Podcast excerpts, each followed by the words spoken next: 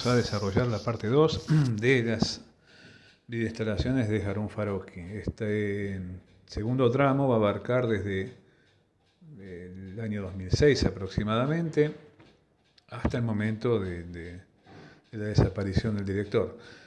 En realidad eh, no es una periodización esta muy rígida. Vamos a observar que algunas cosas de las que nos estamos ocupando hoy eh, se encastran con el periodo que analizamos la semana anterior. De todas maneras, eh, y de anterior también anticipaba algunas cositas que ya pertenecían a esta época. Pero uno puede verificar en esta segunda etapa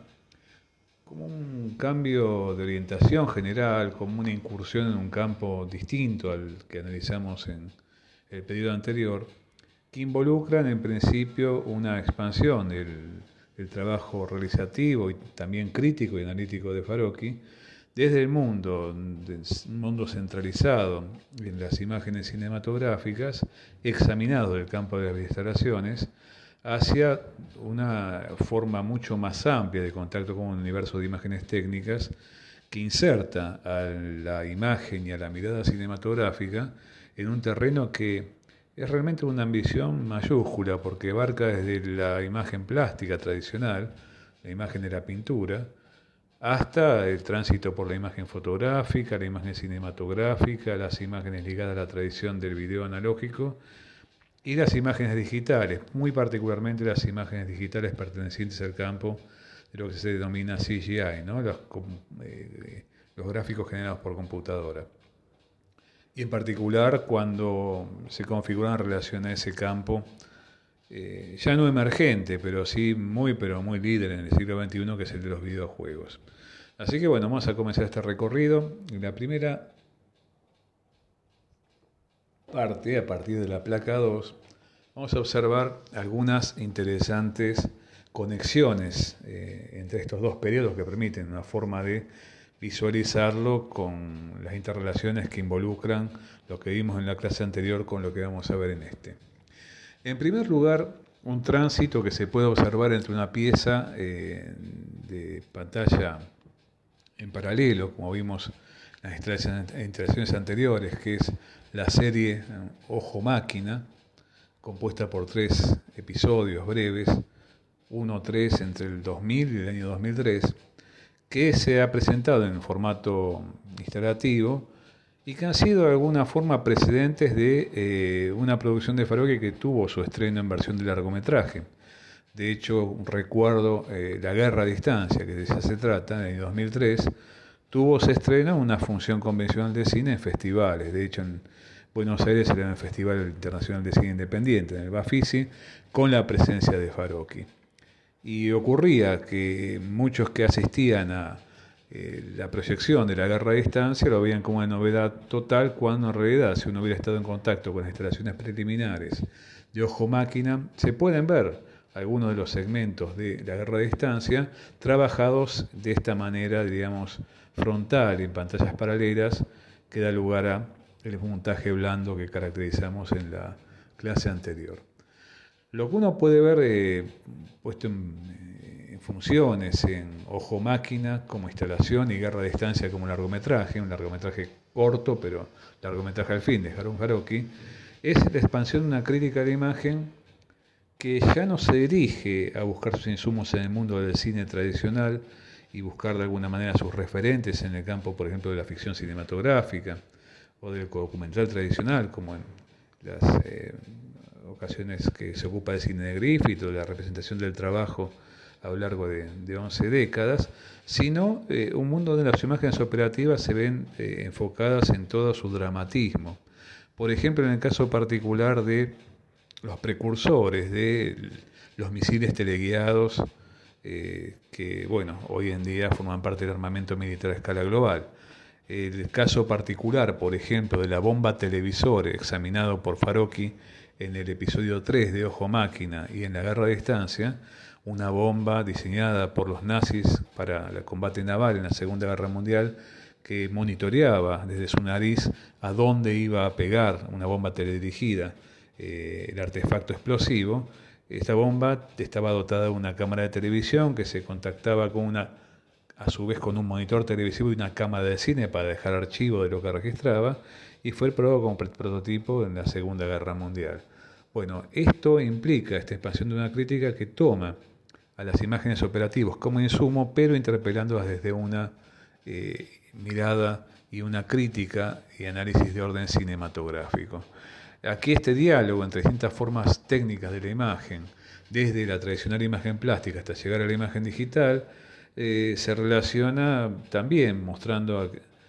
aquella frase de Paul Virilio que planteaba de que todas las imágenes son consanguíneas, lejos de haber especificidades que marquen como especie de, de, corredor en paralelo de cada una de ellas, como si tuviera una historia propia y una forma de operación propia, uno puede ver que esa forma de hibridación aparece en principio conectado con las inquietudes que empiezan a suscitarse ya en este momento de comienzo del siglo XXI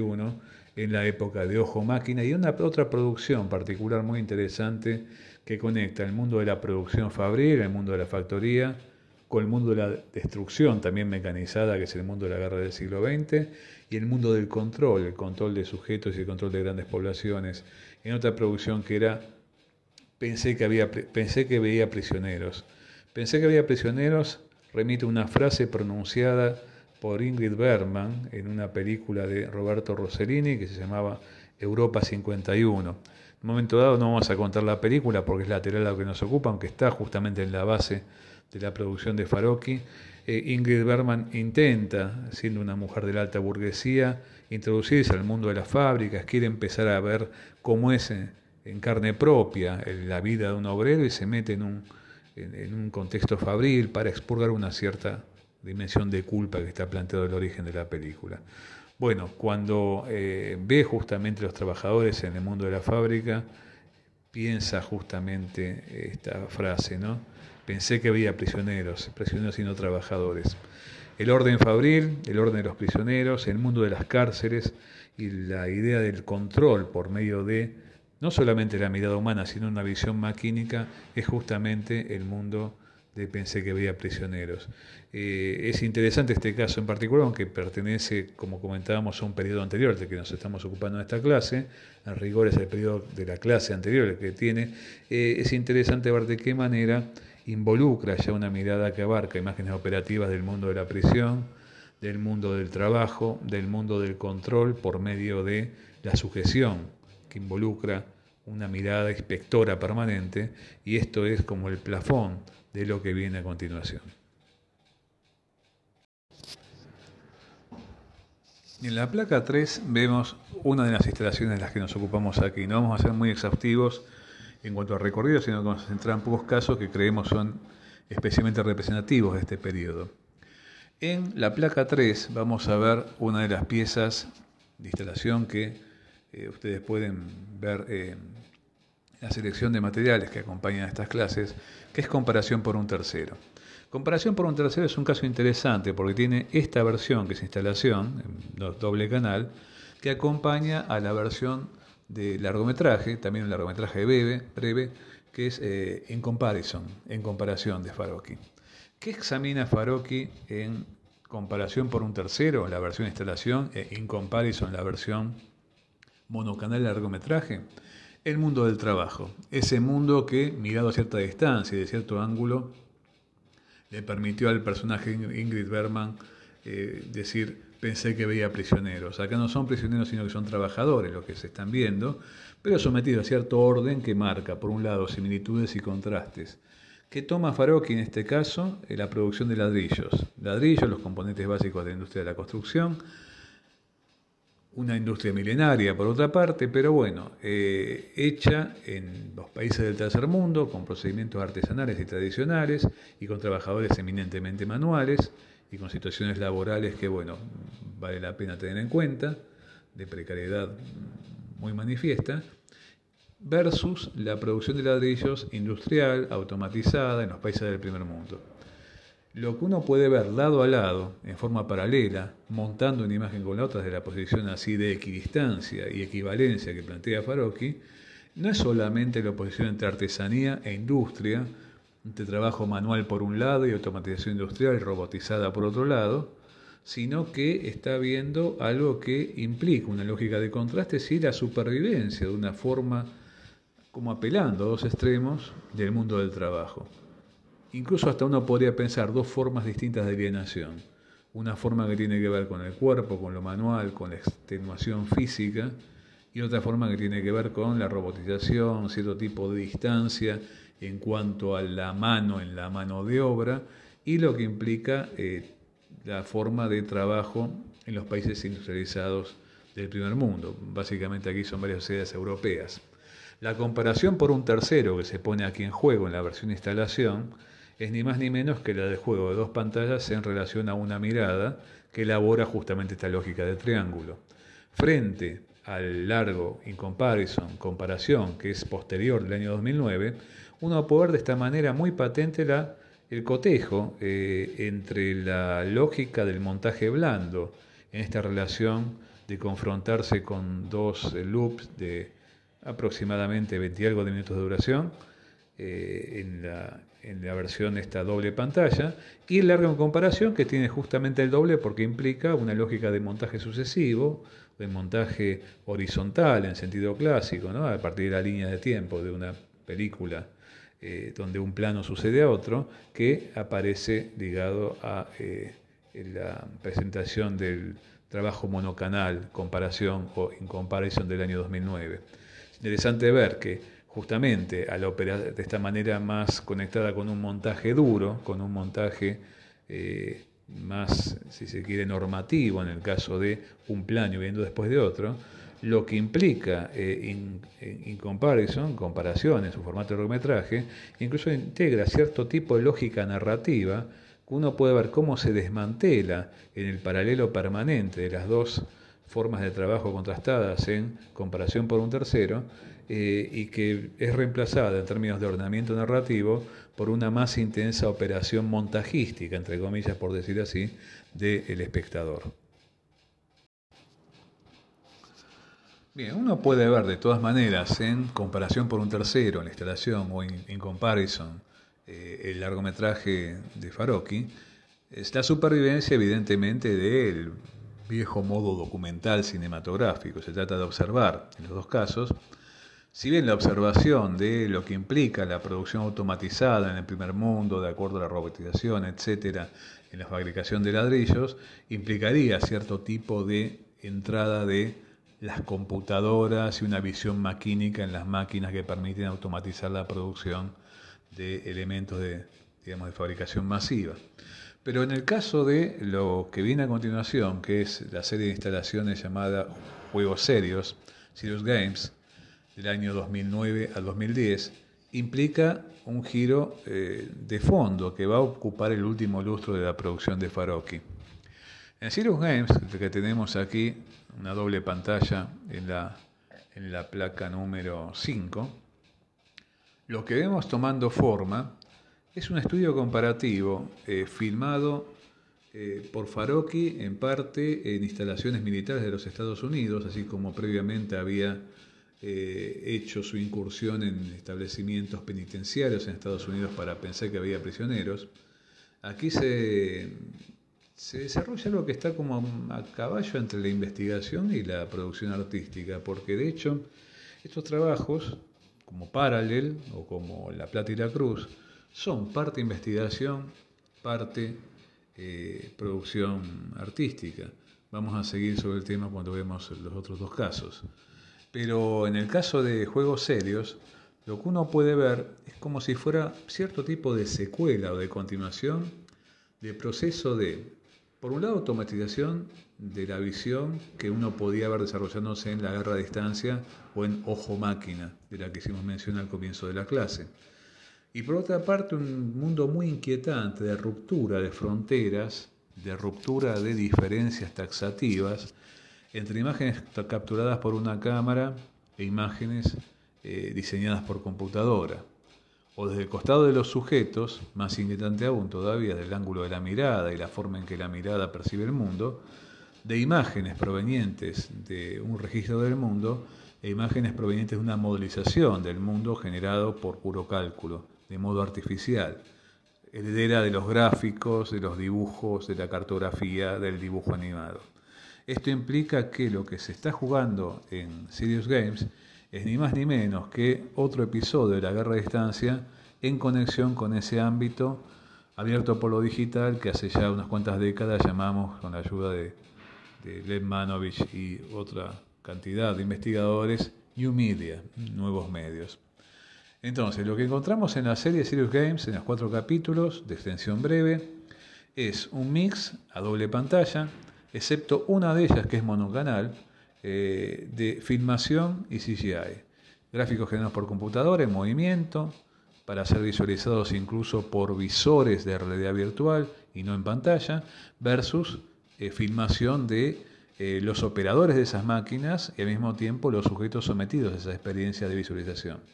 La mm, serie se compone, en el caso de Sirius Games, la 1, la 3 y la 4 de doble pantalla, apelando al montaje blando, y Sirius Games 2 es únicamente monocanal, es, monocanal, es una sola pantalla y tiene que ver con eh, cierto tipo de ocurrencia de acontecimientos, uno después del otro, apelando al montaje tradicional. Lo que se juega aquí es, por un lado, una representación del espacio y de sujetos en el espacio, y que tiene que ver con eh, la participación de las imágenes operativas en varias dimensiones de la vida militar e incluso su articulación con el mundo posible, digamos, eh, derivación hacia el mundo civil. Eh, la imagen operativa es, como vemos en los distintos episodios de esta serie Sirius Games, es operativa en el reclutamiento de personal para las Fuerzas Armadas, en su entrenamiento, y tal vez la parte más contundente de esta serie, en la terapéutica cuando son afectados después del combate en, escenarios reales, eh, eso que a veces de una manera un tanto eufemística se lo suele llamar el teatro de operaciones, pero bueno, poniendo el cuerpo y a veces padeciendo de una manera tremenda, mutilaciones, etcétera, eh, de, inmersión en el combate real, eso se suele llamar síndrome de estrés postraumático. Lo que se ve en uno de los episodios de Serious Games es ni más ni menos que el uso de imágenes operativas para simular el acontecimiento traumático, pero de una manera controlada, con sujetos afectados de este síndrome, eh, en el retorno como veteranos de guerra, para ver cómo pueden eh, lidiar con el momento traumático que, por ejemplo, tuvo que ver con la explosión en un vehículo y la mutilación y muerte del compañero del, vehículo que tripulaba. Entonces, lo que uno puede ver aquí es ni más ni menos de qué manera se difuminan y de qué manera tan, pero tan, a veces no puede decir esta, eh, siniestra, se difuminan las fronteras entre participación física, corporal, real en un evento X y la forma mm, percibida a distancia por la cual operando determinado tipo de maquinarias un combatiente actual puede estar eh, desarrollando una intervención por medio de eh, determinado tipo de,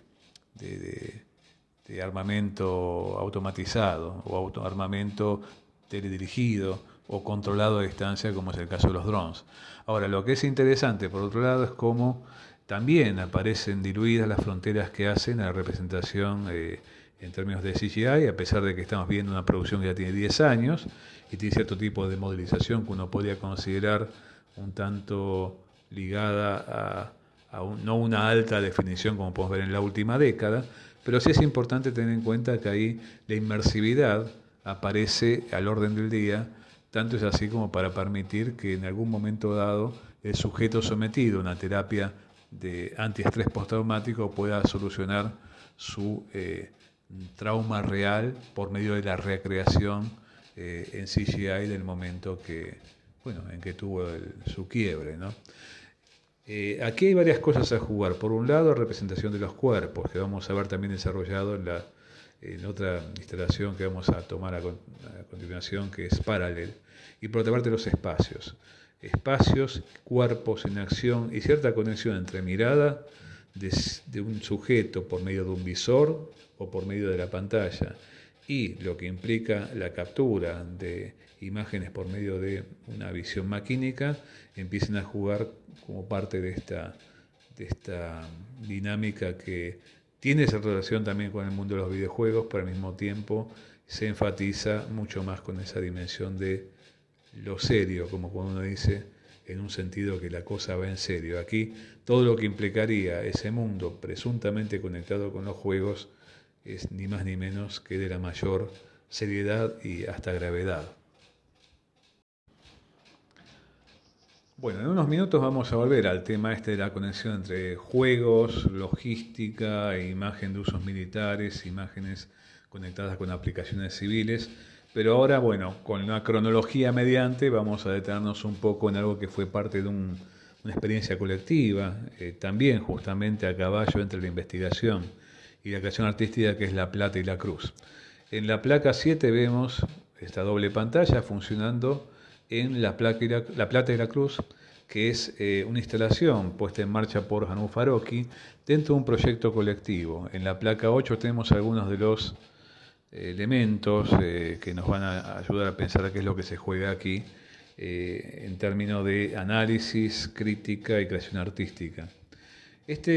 esta instalación, La Plata y la Cruz, fue parte de de un proyecto colectivo que se llamó Hace 10 años, Principio Potosí, de gran alcance, participaron una numerosa cantidad de artistas de distintas partes del mundo, que examinaba la colonización española. En el periodo que comenzaba el extractivismo de minerales de los,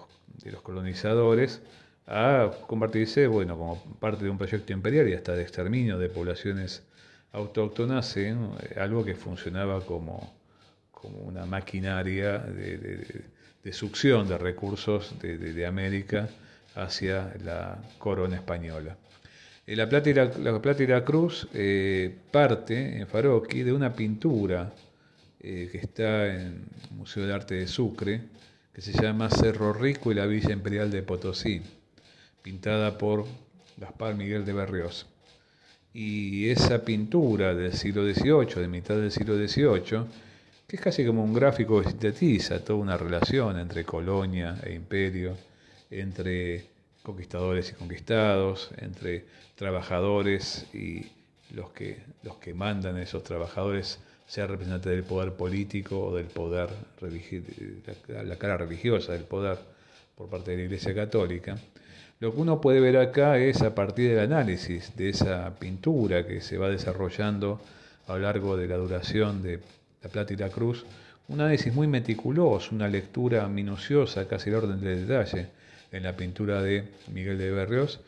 eh, y, se contrapone eso con lo que se ve en la otra pantalla, que es ni más ni menos que imágenes actuales de Sucre. Es interesante percibir hasta qué punto las imágenes de Sucre ya del siglo XXI y las imágenes tomadas por Faroqui y las imágenes eh, detalladas de la pintura de, del siglo XVIII establecen un sistema de concordancias y disonancias, de pasado y presente, de cosas que continúan y cosas que parecen contrastarse en un recorrido que tiene evidentemente, sí, dos siglos y medio. Ahora, lo que es interesante es que las minas de Potosí son vistas en la Plata y la Cruz casi como paradigma, como muestra fractal representativa de una forma de explotación en el comienzo de un capitalismo de acumulación en el siglo XVIII y que no solamente pasan por una forma depredatoria de extractivismo, sino que son compartidos por una lógica de exterminio hasta casi una dimensión genocida por parte de la explotación de un trabajo que si bien se dividía, se dividía en términos formales entre liberados y esclavos, conduce a una cierta condición de extenuación de los cuerpos y, articula de una manera muy, muy impactante eh, religiosa, eh, poder concreto de disciplinamiento de los cuerpos, poder incluso que lleva a la productividad de esos cuerpos hasta límites extremos, y por otra parte la lógica de los grandes agujeros dejados en términos geológicos por eh, un extractivismo impiadoso. Eh, una frase del mismo Faroque resume esto de una manera extremadamente gráfica y hasta le da el título a La Plata y la Cruz y el sentido a qué es lo que quedó y qué es lo que se llevó de todo esto cuando Faroque eh, eh, declara, y esto es parte de cada catálogo donde se muestra la instalación, porque evidentemente más gráfico imposible, Los españoles trajeron la cruz y se llevaron la plata, ¿no? Dejaron la cruz, pero la plata se fue. La plata y la cruz, entonces, en ese sentido, funcionaría para este pequeño eh, paseo final sobre las instalaciones de Faroqui como un, eh, como un entreacto entre la inmersión en el mundo de los juegos en Serious Games y lo que viene a continuación, que es una inmersión de otra manera, y también de las imágenes inmersivas en el campo de los videojuegos que va a establecer eh, Parallel, que es tal vez la última gran instalación de Harun Faroqui, ya ingresando en la última década, el último lustro de su producción. Muy bien, así como Serious Games es una secuencia de cuatro partes, eh, y como antes había sido también una secuencia de tres partes ojo-máquina, en paralelo vamos a encontrar un esquema de desarrollo en cuatro partes. Cuatro partes que tienen que ver con el uso también de la pantalla dividida, con la apelación al montaje blando, y que de una forma muy audaz, es casi como un resumen esta última pieza que vamos a comentar, desarrollada entre los años 2012 y 2014, el año en que Faroqui desaparece, eh, elabora una verdadera arqueología del mundo de los videojuegos, pero no concentrado en, de una manera así obsesiva en aislar eh, el campo de los videojuegos como posible medio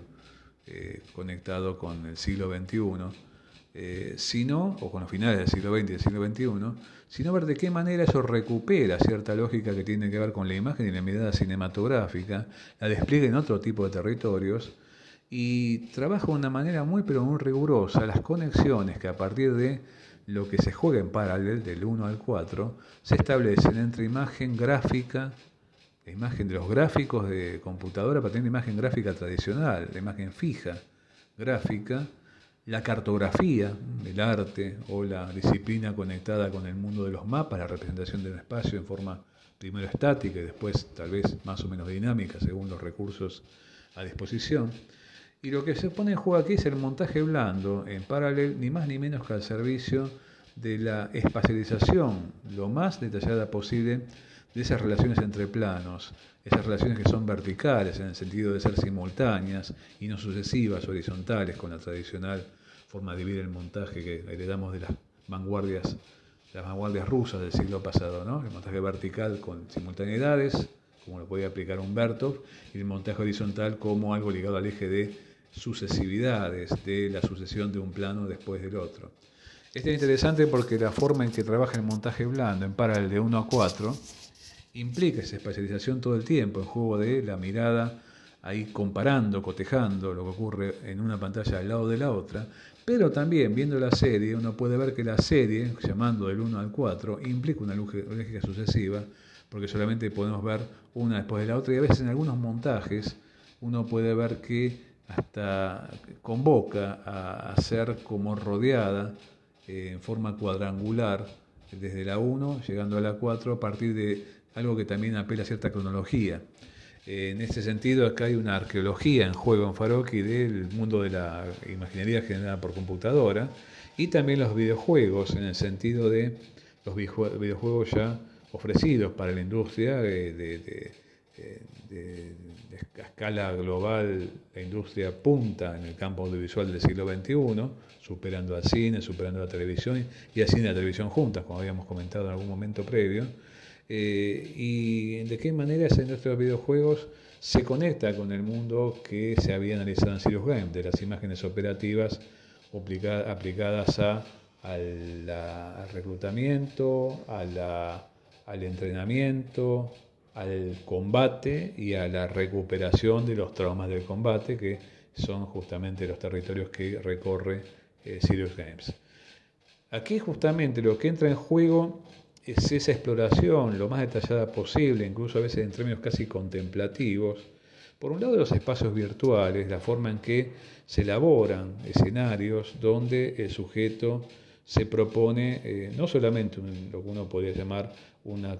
contacto de contemplación, de tipo contemplativo, sino la posibilidad de sumergirse, de entrar en esos espacios y de recorrerlos. Por eso también es importante acá el examen de una lógica cartográfica en esos planos, ya que los planos son los que nos permiten guiarnos en ese espacio como algo que tiene que ver con un recorrer posible.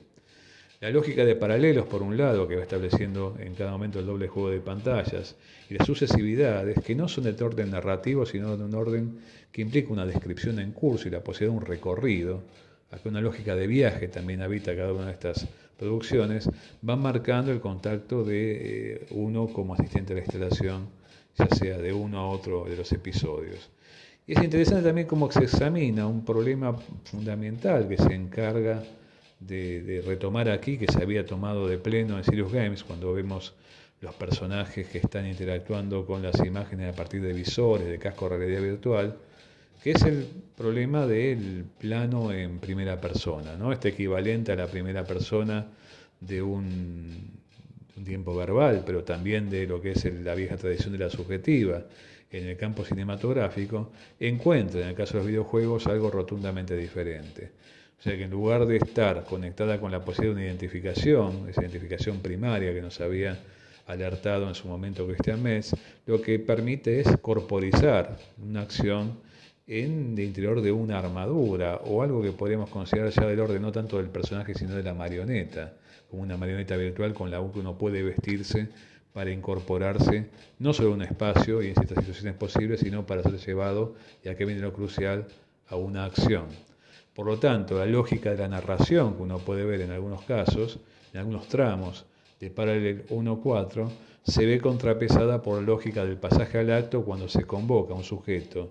para que en lugar de ser espectador pase a ser de un modo u otro un actor y de alguna forma también se someta a la dimensión de las reglas de juego que comporta la palabra game. ¿no? Cuando uno dice video game, el videojuego, cuando uno enfatiza la palabra game, implica la adhesión e incluso la sujeción lo más obediente posible a ciertas reglas con las cuales uno tiene que contar para poder enmarcar en ellas toda acción posible. Y bueno, habiendo atravesado acá una selección, podríamos seguir, pero realmente creo que con este, este, esta seguidilla de casos uno puede dar cierto tipo de pautas que hacen al sentido de la última década de producción de Faroqui. Vamos a ocuparnos de algunas cuestiones para concluir este, este pasaje por, por estas experiencias. En la placa 11 tenemos ahí un, un breve punteo. Cuestiones que por un lado intentan redondear, pero por otra son una convocatoria que uno sigue explorando todo esto porque evidentemente hay mucho acá de lo que mucho más acá de lo que pudimos eh, desarrollar en estas dos clases. Por un lado aparece una acotación de una de las mayores especialistas en Faroqui que lo ha acompañado en este pasaje de el cine instalación de manera constante, que es la austríaca Christa Blumlinger. Christa Blumlinger en un artículo sobre Parallel que se publicó en la revista Kilómetro 111, la misma donde publicamos nuestro artículo sobre las instalaciones de Farocchi como laboratorio del cine,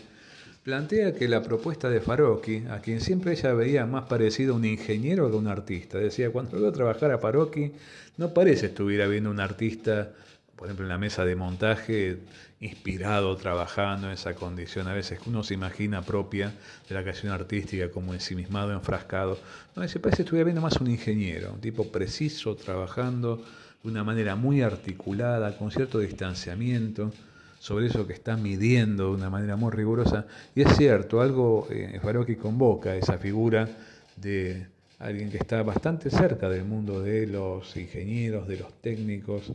de los inventores, esos personajes que a veces habitan mucho sus películas y que para algunos espectadores les parecen experiencias particularmente frías.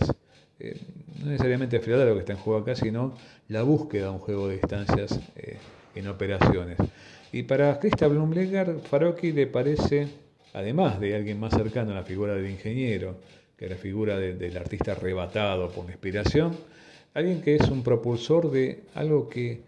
se puede definir como una arqueología de la cultura contemporánea de la imagen, una arqueología de las imágenes en el mundo contemporáneo. Esto nos devuelve en el momento final de esta materia, ya en diciembre del año que comenzamos allá por marzo, al mundo de una mirada arqueológica que comenzamos con esta arqueología de pantallas, recordarán, y termina acá con otra forma de encarar de una creación artística, pero particularmente orientada por una mirada analítica y crítica a una arqueología de, las pantallas también a su modo y de una cultura de la imagen que atraviesa el siglo XX y, se abre al siglo XXI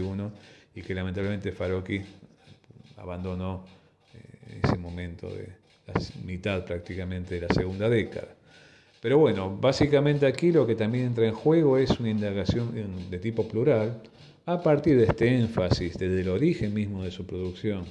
en un estudio crítico e implacable de las imágenes operativas y ver de qué manera las imágenes operativas pueden ser iluminadas, pueden ser entendidas a partir de, la, de cierto tipo de eh, instalación desde una, eh, desde una mirada de orden cinematográfico. Por un lado, esto es una interrogación del mundo de las imágenes, sin ninguna duda, pero también es una interrogación del mundo de la, de la mirada. No es casual y resultan muy felices, por ejemplo, los dos volúmenes que circulan sobre Farocchi en nuestro medio, el primero publicado en los momentos de sus visitas, de una de sus visitas a la Argentina, se llamó Crítica de la Mirada, y el segundo más ambicioso, que contiene más materiales y ligado ya a la última etapa de su carrera, Desconfiar de las imágenes. Veamos recorriendo cada uno de esos volúmenes, que no son ni más ni menos que intento desarrollar justamente también una crítica, no solamente de las imágenes de por sí, por ejemplo, como plantea el título del segundo volumen, desconfiando de las imágenes y sometidos, sometiéndolas a un régimen de intensísimo escrutinio y lectura, sino también someter a crítica nuestra misma actividad espectatorial y la forma en que nuestra mirada se confronta con otras experiencias conectadas con una visión que se va dibujando crecientemente, y es uno de los aspectos más inquietantes de su trabajo, en, como decíamos al final de la clase anterior, en un horizonte que parece hasta desalojar la centralidad del humano para plantear eh, cierto tipo de operatividades que implican una dimensión eh, post-humana. Por lo tanto, bueno, lo que está en juego aquí ni más ni menos que en este momento ya de finalizar la última clase de Farok y las instalaciones y también de la materia, una reconfiguración crítica y una forma de, de trabajar analíticamente en nuevos perfiles de sujeto frente a la pantalla y frente a las imágenes. Hay que ver si le cabe eh, a este nuevo sujeto la figura del espectador tradicional, pero hay ninguna duda que esa nueva figura del espectador, por una cuestión ligada a su propia sobrevivencia, eh, no pueden ser eh, de otra manera que figuras relativas a un sujeto analítico y crítico. Bueno, dejamos aquí y los dejamos acompañados del trabajo que implica cotejar nuestra propia mirada con lo que nos plantea un artista como Faroqui. Gracias.